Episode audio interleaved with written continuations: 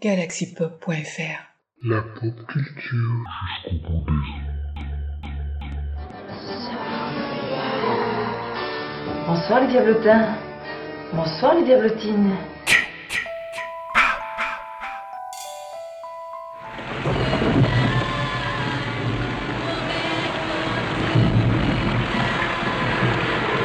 Mais c'est pas fini les petits diablotins.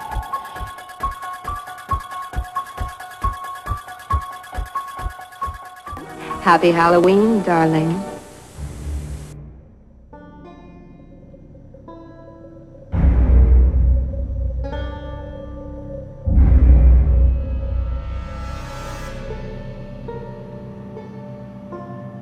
La nuit. Les gens ont toujours eu peur de l'obscurité. Tout ce qui ne supporte pas la lumière du jour sort la nuit. C'est un monde de créatures effrayantes et de gens méchants. Les animaux nocturnes se préparent à chasser et les mauvais esprits doivent être tenus à distance. Le danger n'agit qu'une fois que les gens décident de se mettre au lit. Je vous propose un voyage à travers l'histoire culturelle de la nuit. Découvrez comment les gens ont traversé les heures sombres au Danemark au début des années 1800. Enfin, si vous l'osez. Dans les campagnes, quand l'obscurité tombait, tout le monde se rassemblait dans la grande pièce au cœur de la ferme. Les gens se racontaient des histoires à la lueur d'une lampe à huile.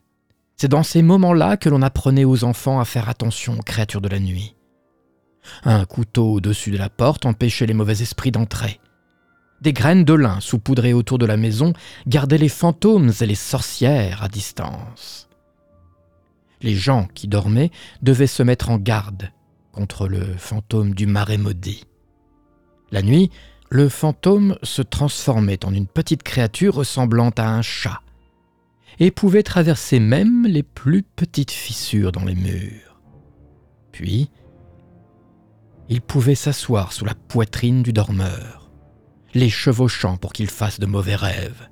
C'est pourquoi on appelle cela des cauchemars. Les gens utilisaient un pentagramme pour tenir la créature à distance.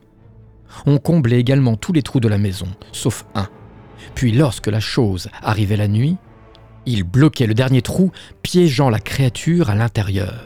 Si les gens n'étaient pas sûrs que la créature était en liberté, ils mettaient un couteau dans l'alcôve où il dormait. S'il y avait du sang sur la lame le lendemain matin, ils savaient que la chose leur avait rendu visite.